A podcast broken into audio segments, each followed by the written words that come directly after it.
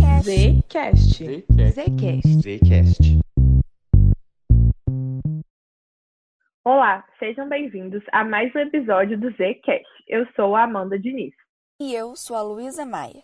E no episódio de hoje nós vamos conversar sobre um tema muito importante: moda e sustentabilidade.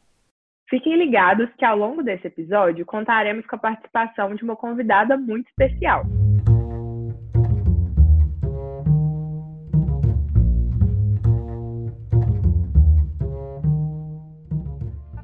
Com consumidores cada vez mais exigentes e antenados, as marcas também se preocupam cada vez mais com suas políticas e ações em favor de valores sustentáveis. Com a globalização e com o surgimento das redes sociais, novos perfis de consumidores foram surgindo no mercado. A instantaneidade da informação fez com que as pessoas se tornassem mais exigentes e rigorosas com os produtos e serviços que elas consomem Agora, os consumidores são os protagonistas de suas escolhas. Uma das mudanças mais marcantes no perfil desse novo consumidor é a preocupação com o meio ambiente. Os millennials e a geração Z estão cada vez mais atuantes na relação com as marcas e empresas que consomem, exigindo delas práticas sustentáveis, conscientes e posicionamentos transparentes. O tema sustentabilidade não pode mais ser ignorado. Existe uma grande preocupação em relação à limitação dos recursos disponibilizados pela natureza e um temor ainda maior em relação à necessidade de se encontrar soluções que minimizem os danos causados pelos seres humanos na indústria têxtil. Segundo dados do relatório A New Textiles Economy Redesigning Fashion Future, cerca de 1,2 bilhão de toneladas de gases de efeito estufa são liberados no meio ambiente por ano em decorrência da indústria têxtil. Ainda de acordo com essa pesquisa, que aborda moda e sustentabilidade, 500 bilhões de dólares são desperdiçados com peças de roupas pouco usadas que são descartadas em aterros sanitários. Ou seja, a indústria da moda tem causado um grande impacto ambiental, Atualmente, a indústria da moda é responsável pela produção desenfreada de peças de vestuário e calçados que abastecem as maiores redes de lojas e varejistas que possuem um rápido poder de atualização das suas peças. Estima-se que marcas responsáveis por este abastecimento despejam cerca de 80 bilhões de peças por ano. E é nesse contexto que os impactos ambientais acontecem, já que os processos de fabricação passam despercebidos na maioria das vezes. Esse estilo de consumo, baseado somente no valor estético de alta velocidade de troca, faz com que as empresas foquem cada vez mais no padrão consumista e impulsivo das pessoas, aumentando também a variedade de peças em um curto espaço de tempo. E o principal debate que precisamos colocar em pauta é o de propor à sociedade hábitos cada vez mais sustentáveis para que eles passem a ser incorporados no estilo de vida das pessoas de maneira efetiva e constante. Para compreender os princípios de uma moda mais sustentável, é imprescindível diferenciar os conceitos de fast fashion e slow fashion. O fast fashion é o termo utilizado por marcas que possuem uma política de produção rápida e contínua de suas peças, trocando de coleções de acordo com a sazonalidade e sempre trazendo aos seus consumidores as últimas tendências da moda. Já o slow fashion é uma alternativa à produção em massa que incentiva que tenhamos mais consciência dos produtos que consumimos. O ponto central é retomar a conexão com a maneira em que eles são produzidos e valorizar a diversidade e a riqueza das tradições, ter um tempo compatível para o processo criativo das peças e uma produção responsável.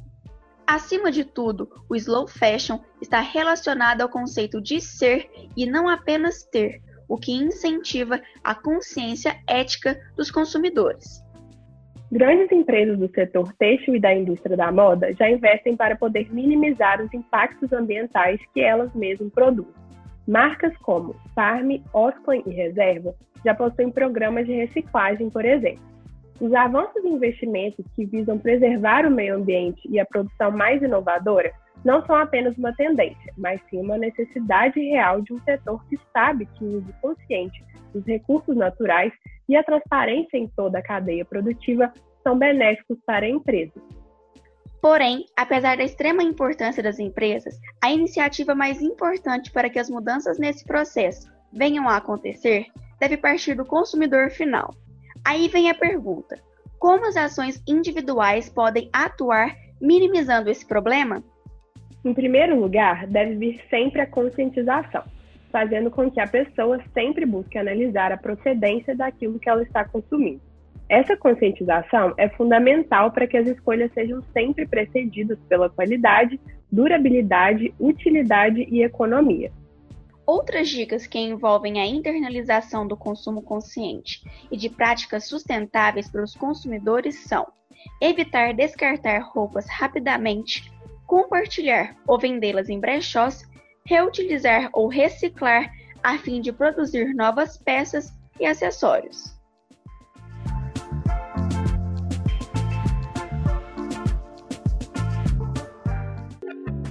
E para conversar um pouco mais a fundo sobre esse assunto da sustentabilidade na moda, contamos com a presença da nossa convidada Sara Rabelo. Para quem não conhece, Sara é bacharel em Publicidade e Propaganda pela PUC Minas e amante de moda. Ela é cofundadora da agência de marketing de moda Curta Cor e idealizadora da plataforma digital de moda consciente O Devagarzinho, que tem hoje quase 12 mil seguidores. Oi, Sara, seja bem-vinda ao nosso podcast e muito obrigada por aceitar o nosso convite e estar aqui com a gente hoje. Ei, gente, eu que agradeço pelo convite.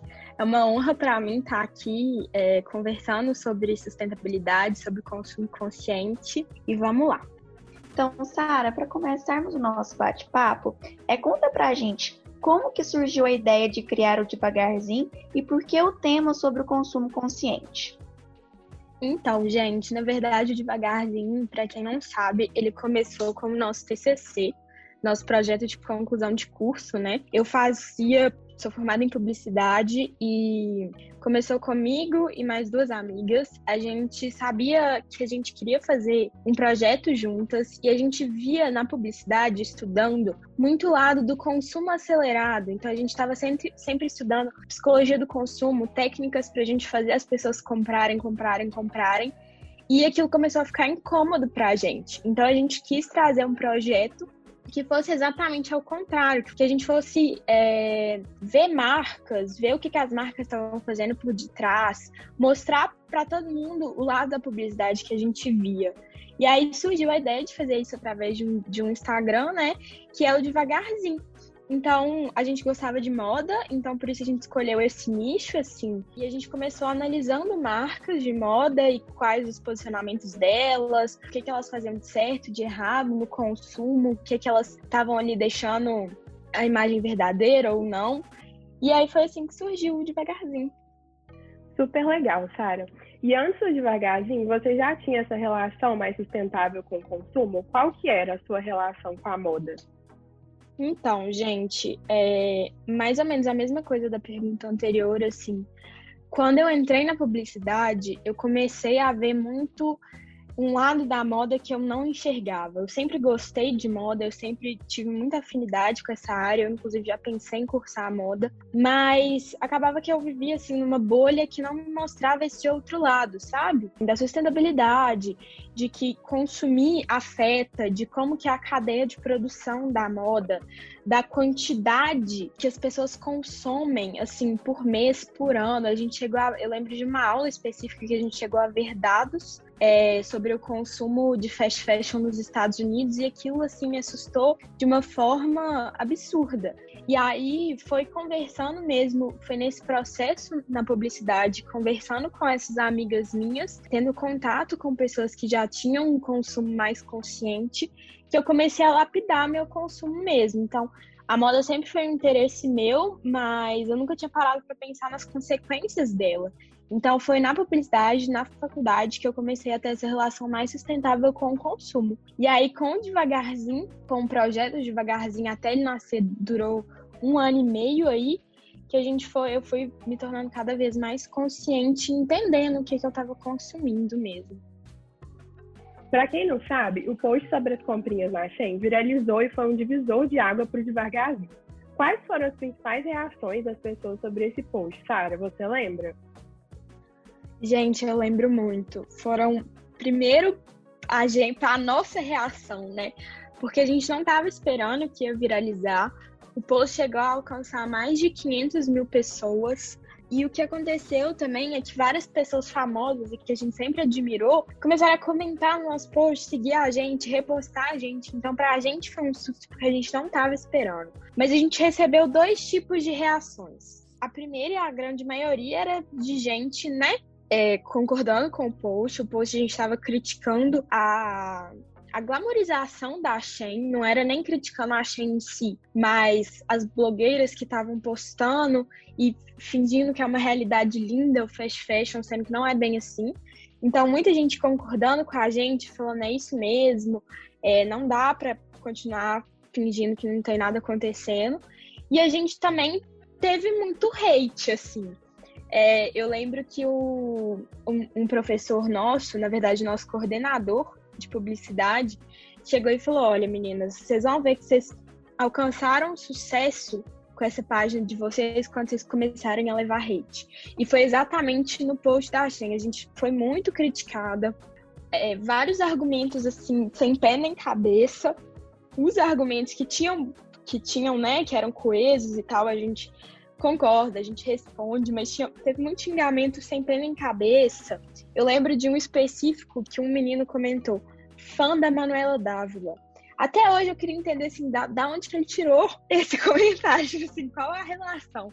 Mas, enfim, a gente teve reações muito boas. Eu lembro que a Ju Trindade comentou no nosso post, foi assim, foi super legal, porque é uma pessoa que a gente conhece há muitos anos. A Mariana Sampaio também. E, e, por um lado foi muito legal, e por outro lado teve esse lado do hate que foi um pouco assim pesaroso. Foi meu primeiro contato com o hate na internet. E é muito ruim, né, ser criticado, então. Mas enfim, foi, foi isso. Foi uma montanha russa de emoções. Uma grande experiência, né? É, é... com certeza. E hoje, é, você enxerga o devagarzinho como uma fonte de inspiração e conhecimento para as pessoas que desejam ter uma relação mais consciente com a moda e o consumo no geral? É, com certeza. Esse é o meu grande objetivo com o devagarzinho. É trazer o consumo consciente é, um pouco mais para a realidade das pessoas, principalmente assim para a minha bolha social, que eu vejo que muita gente não entende sobre isso. Eu lembro do primeiro contato das minhas amigas com Devagarzinho, que ninguém sabia nada sobre isso, então era um espanto muito grande.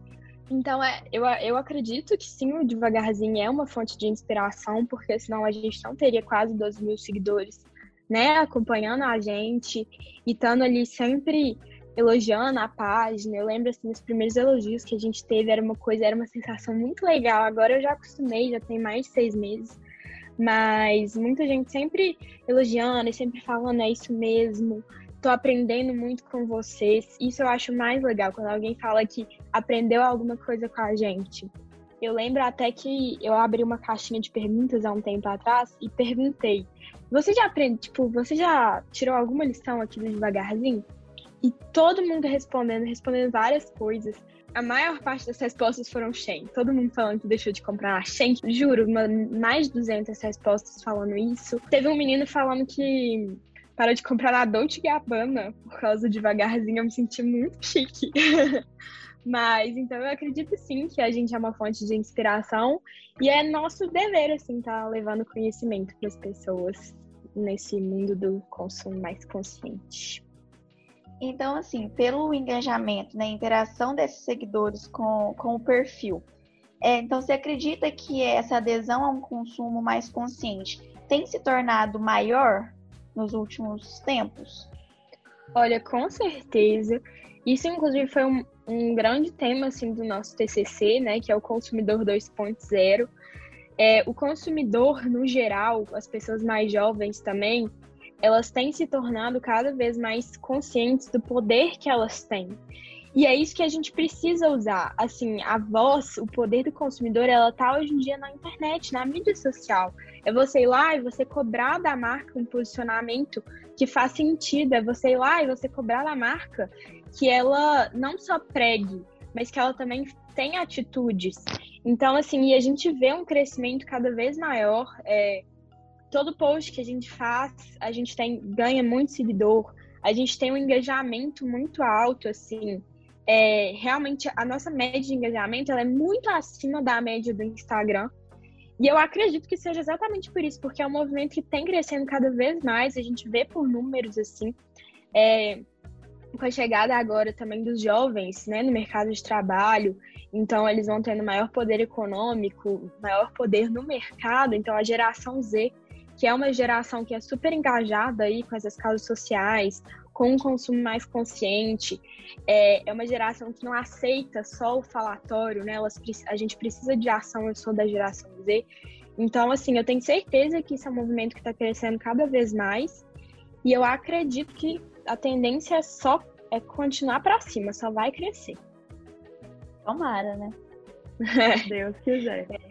Tô rezando é, pra, isso. E para a gente finalizar nosso papo, se você pudesse dar um conselho ou uma dica para as pessoas que ainda não enxergam essa importância, né, de um consumo mais sustentável e também mais devagar, qual que seria? Olha, eu acho que a primeira coisa é abrir seus olhos, porque assim, o consumo consciente ele não é simplesmente igual todo mundo acha, ah, são os amantes de natureza, não é isso. Consumir consciente é você consumir com consciência, porque tá todo mundo aí consumindo de forma desenfreada, não sabe que marca que tá comprando, não sabe o que, que ela tá apoiando com isso. Então, assim, é realmente é começar a abrir os olhos e entender um pouco mais do seu poder, sabe? Porque quando, quando você nega isso, você está deixando os outros escolherem por você o seu futuro. Então, o seu futuro, o futuro do seu mundo, o futuro dos seus filhos, o futuro do mercado da moda. Então, eu acho que realmente o início é, é, começar a abrir os olhos, começar a abrir os ouvidos, começar a entender um pouco mais. Eu acredito que o conhecimento é a base de tudo e só o conhecimento pode fazer a gente evoluir nesse sentido. Então, assim, começa devagarzinho e vamos consumir um pouco mais devagar. A gente não precisa dessa loucura que é hoje o fast fashion prega pra gente. Então é realmente meu conselho é esse, abre seu olho e vai começando devagarzinho. Perfeito, é isso mesmo. É, muito obrigada, Sara, pela disponibilidade de estar aqui com a gente hoje. E para finalizar, conta aí pra gente onde que a gente pode encontrar o Devagarzinho nas redes sociais. Meninas, eu que agradeço pelo convite. Igual eu falei, é um prazer sempre estar falando sobre isso. Muito sucesso para vocês. Ó, gente, a plataforma principal do Devagarzinho e única por enquanto é o Instagram. Nosso é arroba devagarzinho, escrito do jeito mineirinho mesmo, com Z e N no final. E a gente tem planos futuros para novas plataformas, mas por enquanto segue a gente lá que eu tenho certeza que você vai gostar. Muito obrigada, Sara.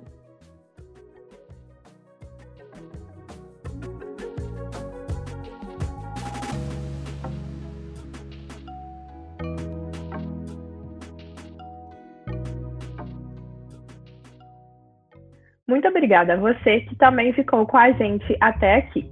Agradecemos pela audiência e até o próximo episódio.